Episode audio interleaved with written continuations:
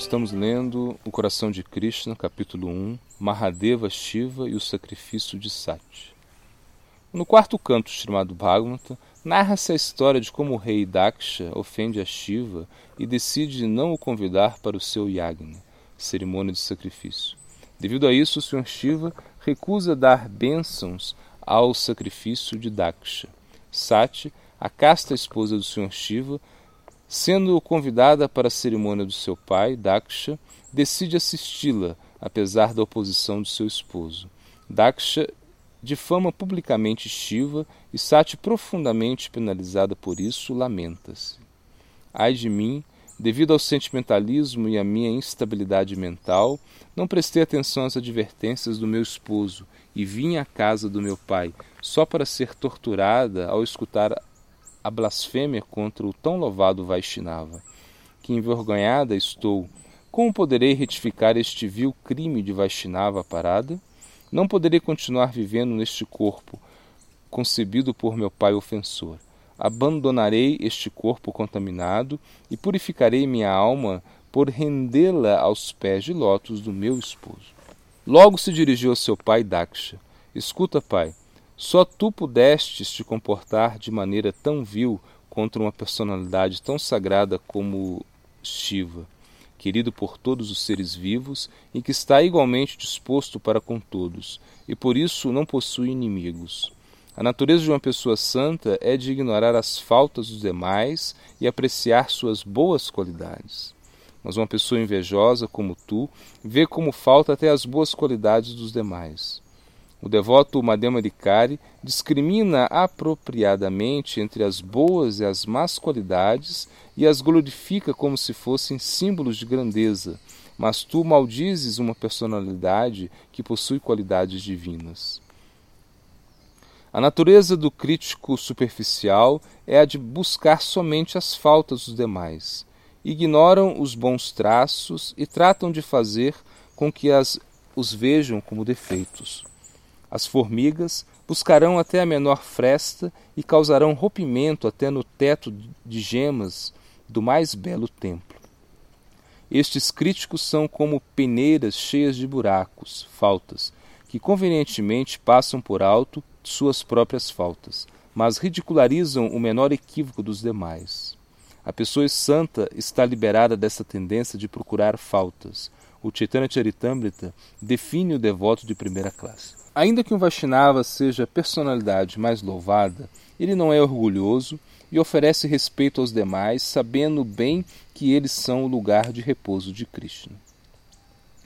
Aqueles que consideram o corpo material como o eu real estão desorientados e loucos, tendo o coração endurecido, não sendo surpreendente que difame pessoas louvadas. As pessoas santas toleram com equanimidade todas as injúrias que se lançam contra elas. Pois esta é a sua natureza. Elas são equânimes e imperturbáveis ante o elogio ou a calúnia, a honra ou a desonra, a alegria ou a tristeza. Mas quanto a seus discípulos, que são como pólens aferrados aos seus pés de lótus, poderão elas tolerar as ofensas contra o seu Senhor e protetor? certamente capturarão e acabarão com os poderes demoníacos dos torturadores. As duas sílabas que formam a palavra Shiva, Shi e Va, são tão auspiciosas que, por sua simples pronúncia, são removidos o pecado e os sintomas inauspiciosos. Suas instruções são leis e seus passatempos os mais santos e gloriosos. Portanto, somente o mais abominável malfeitor poderia pensar em criticar este amigo e bem-querente de todas as entidades vivas. Neste ponto, Daksha coloca um contra-argumento em forma de pergunta. Tu descrevestes as características sublimes dos santos e me advertes sobre encontrar faltas nos outros. Mas que acontece comigo? Sou um Brahmana e, ademais, em minha posição de Prajapati, progenitor, sou adorável para todos seu teu pai e mereço respeito. Neste caso, não constitui uma ofensa de tua parte que me critiques desse jeito? Sati respondeu: Como podes tu, inimigo de Shiva, queixar-te de injúria? deveria matar-te só pelo fato de cometer essa ofensa, e ao não fazer, só aumenta o meu pecado. Escutemos as instruções das Escrituras sobre o tema. Se alguém escuta uma pessoa irresponsável blasfemar o mestre espiritual ou guia espiritual, deveria cobrir seus ouvidos e sair do lugar se é incapaz de responder. Mas se tem força, deveria cortar a sua língua e se matar, e logo abandonar o, a própria existência. Em seu comentário a esse shloka, Sila Vishwanath Chakravarti descreve Sob a autoridade do Kshatriya Dharma, deveres e responsabilidades para os Kshatriyas, a classe guerreira, tem-se o poder de cortar a língua do agressor. As outras classes da sociedade védica, brahmanas, vaixas e shudras, não estão autorizadas a exercer castigo físico sobre as pessoas. Daí que os brahmanas cobrem os seus ouvidos, cantam o santo nome de Vishnu e abandonam o lugar devido ao seu grande desgosto. Devido a que os Vaishnavas são no mínimo iguais aos Brahmanas, eles seguem o código Brahmana. Silajiva Goswami escreve em seu Bhakti Sandarbha, no contexto de Estado Ninda, relativo ao primeiro dos Namaparadas. Somente escutar Vaishnava Ninda já é uma grande falta. O Shrimad Bhagavatam estabelece: a pessoa que ao escutar as ofensas contra o Senhor Supremo ou seu devoto puro não abandona este lugar impuro, está implicada na ofensa e é carente de todo sentimento de piedade. As instruções acerca de abandonar o lugar da ofensa estão indicadas para aqueles que são débeis e fracos para oferecer resistência. Para aqueles que são fortes e poderosos, devem, por questão de dever, arrancar a língua do ofensor. Sila Bhaktisiddhanta Thakur Prabhupada escreve em seu significado do shloka do Srimad Bhagavatam os seguidores do sistema védico da sociedade Varnashana são os instrutores ou gurus dos sem castas, aqueles que não se ajustam às advertências das leis védicas. Os brahmanas são os gurus da sociedade Varnashana. O guru do Brahmana é o Vaishnava Acharya, o preceptor espiritual e o protetor da teologia e religião Vaishnava. Ao primeiro sinal de blasfêmia, é dever de alguém reagir e abandonar de imediato o lugar. Se alguém está capacitado a fazê-lo, deveria cortar idealmente a língua do ofensor, e se é incapaz de fazer isto, deveria abandonar sua vida estando aflito por insuportável dor e, dor e vergonha. As pessoas que vagueiam no plano mental são críticas e hostis com relação ao Senhor Supremo e o seu devoto. Julgam e analisam o fenômeno material, estando influenciados pela natureza dualista que os seduz constantemente à argumentação. Apesar de que suas opiniões mundanas são perigosas, elas não têm efeito no absoluto. Por isso, as Escrituras nos exortam a que evitemos a companhia dos materialistas. É parte da etiqueta Vaishnava evitar a associação não Vaishnava. Srila Thakur escreve: O caráter e comportamento do Vaishnava é sempre ideal e puro. Qualquer um que invejosamente o difame será rejeitado por mim. Bhaktivinoda e não me preocuparei de ver o seu rosto ou falar-lhe. O chamado Bhagavatam declara: A pessoa deve, portanto, evitar as más companhias e associar-se apenas com os devotos. Com suas sábias instruções, tais santos podem cortar os nós que nos atam às atividades desfavoráveis ao serviço devocional.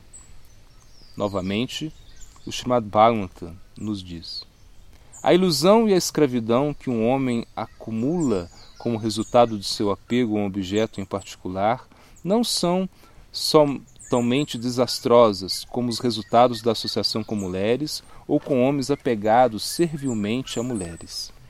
Essas afirmações, com citações das Escrituras, no significado de Sila Bhaktisiddhanta, reiteram claramente que não só está proibida a associação com Vaishnavas Aparades, como também com seus associados. Sati, a louvada esposa e companheira do melhor dos Vaishnavas, Sr. Shiva, continuou repreendendo ao seu ofensor pai Daksha de uma maneira firme e temerária. Não desejo permanecer nem um minuto a mais neste depreciável corpo, ácido devido à semente de um ofensor dos Vaishnavas. Quando uma pessoa consome equivocadamente coisas imundas, os doutores lhe recomendam o vômito como uma forma de curar-se.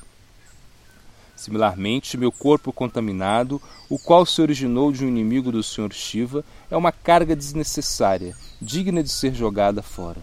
És desprezível e estou extremamente envergonhada de estar relacionada contigo devido a este corpo. Seu nascimento é uma desgraça, visto que sou filha de um vil ofensor das grandes almas. Meu senhor, que monta um touro, Sri Shiva, se dirige a mim como Dakshanini a filha de Daksha. Quando penso nisso e como este nome me relaciona contigo, sinto repugnância e dor em meu coração. Por isso este corpo nascido de ti é abominável e o deixarei sem demora. Sati recriminou fortemente seu pai, mesmo na presença de muitos, na arena do sacrifício. Logo entrou em profunda meditação e, mediante seus poderes iógicos, abandonou seu corpo. A desconcertada assembleia chorou sua morte com lamentação. Daksha, duro de coração por natureza, permaneceu impassível e silencioso enquanto sua própria filha fazia isso. O grupo de acompanhantes de Sati chegou a saltar em fúria diante a insensibilidade de Daksha e, tomando as armas, dispuseram-se a executá-lo. Vendo avançar perigosamente os guardas de Sati, o poderoso sábio Brigo entoou um poderoso mantra do Veda e ofereceu oblações ao fogo de sacrifício. Do fogo surgiram centenas de ribos, espadachins, seres militares celestiais, que, mediante seus poderes mágicos, começaram a contra-atacar. Superados em número pelos guerreiros superiores, os guardas fugiram em todas as direções. Enquanto isso, Narada Muni, que viu todo o incidente com sua visão mística, veio até o Sr. Shiva e lhe narrou tudo. O Sr. Shiva, numa modalidade agressiva, arrancou uma mecha do seu cabelo embaraçado e, e a jogou ao chão. A mecha se transformou instantaneamente num guerreiro chamado Virabhadra. Este se inclinou em profunda reverência frente ao seu mestre e solicitou instruções. O Sr. Shiva disse: És minha expansão parcial. Olha, e destrói Daksha e sua arena de sacrifício. Virabhada reuniu de novo os guardas de Sati e se apressaram em cercar a Daksha. Sri Vishnu, Senhor dos Sacrifícios, não presta atenção a um sacrifício que não é abençoado pela presença do seu devoto puro, o Senhor Shiva. Sri Vishnu, o conhecido, o conhecido protetor dos seus devotos, Bhaktvatsala, nunca tolera insultos contra ele. Se uma pessoa presta adoração ao Senhor Supremo, mas não leva em conta os seus devotos rendidos, o Senhor Supremo rejeita a tal adoração, considerando o adorador como um tolo arrogante. Os soldados de Shiva devastaram a arena de sacrifício, fazendo que os assistentes fugissem por medo de perder a vida. Virabhadra aprisionou Daksha, Maniman capturou Brigumuni, Chandesha capturou Suryadeva e Nandishvara aprisionou Bhaga. Virabhadra arrancou o bigode de Brigo, devido a que se lhe enroscou enquanto se ria debochadamente do Sr. Shiva. Logo jogou Bagadeva no chão e arrancou seus olhos, pois este havia animado Daksha, guiando-lhe a vista enquanto insultava Shiva. E devido a que Pushadeva Surya havia mostrado seus dentes sorrindo ao insulto do Shiva, Virabhadra quebrou todos os seus dentes.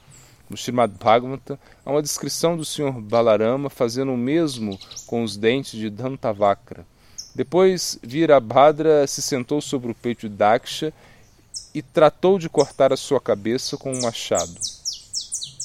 Falhando em seu intento, tentou com muitas outras armas cortantes sem lograr causa, sequer um arranhão na pele de Daksha. Para completa surpresa da Assembleia, pegou finalmente o afiado punhal usado para matar o animal de sacrifício e cortou a cabeça de Daksha. Logo atirou a cabeça no fogo, à maneira de oblação, e ateou ao fogo a todo o cenário. Depois reuniu seus soldados e partiu de regresso a Kailash. Deste modo, é destruída uma oração de sacrifício que blasfema um Vaishnava puro como o Sr. Shiva. O sacerdote do sacrifício, Ritwik, os semideuses assistentes, os Prajapatis, estando extremamente afetados, aproximaram-se do Sr. Brahma e lhe narraram um sangrento episódio. O Sr. Brahma e o onisciente Sr. Narayana não haviam assistido ao sacrifício. conhecendo de antemão o fatídico final. O Sr. Brahma escutou pacientemente as queixas dos semideuses e disse: Aqueles que amaldiçoam uma personalidade famosa e desejam viver pacificamente encontrarão a vida totalmente inauspiciosa. Vocês ofenderam gravemente a Shiva, que é parte recebedora das oblações oferecidas em sacrifício, e tramaram inventivas para forçá-lo a ir embora. Agora, com sincero arrependimento, devem ir e lançar-se a seus pés. Ele é Ashutosha, muito fácil de satisfazer. Assim tratem de satisfazê-lo. Quando se chateia, é capaz de destruir o mundo inteiro. Ele está muito magoado pela crítica sarcástica e pela perda de sua esposa querida. Não vejo outra forma de solucionar este assunto além da súplica sincera aos seus pés de lótus. O Sr. Brahma logo conduziu Indra e os outros semideuses a Kailash. Ali encontraram Shiva, o melhor dos Vaishnavas, meditando no Senhor Supremo embaixo de uma árvore. Logo ofereceram suas respeitosas reverências e ele respondeu às suas saudações de igual maneira. Glorificando com vigor, o Senhor Brahma pediu perdão pelas ofensas de Daksha e assim poder culminar a cerimônia do sacrifício. Logo implorou perdão para os semideuses ofensores e alívio para suas feridas. Asutosha, o Senhor Shiva, foi satisfeito dessa maneira pelas orações do Senhor Brahma e dos semideuses. Ele colocou uma cabeça de carneiro em Daksha e o regressou à vida. Os outros semideuses afetados também foram curados. Em seguida, o Senhor Shiva os acompanhou à arena do sacrifício. Daksha, dando-se conta do seu erro, caiu aos pés de Shiva e implorou sua misericórdia. O Yagna foi reiniciado. O Senhor Supremo Narayana veio pessoalmente receber as oblações. Depois o Senhor Shiva e o Senhor Brahma foram também adorados e receberam os remanentes das oferendas de sacrifício. Dessa maneira foi completado o Yagna de Daksha. Com o tempo, Sati reencarnou como Parvati, a filha de Menaka e do Himalaya, e obteve de novo Shiva como seu esposo. Por escutar esta sagrada história do Sr. Shiva, a joia ápice entre os Vaishnavas, as divas serão extremamente cuidadosas de não cometer Vaishnava parada e obterão assim um amor por Deus, pela misericórdia dos Vaishnavas.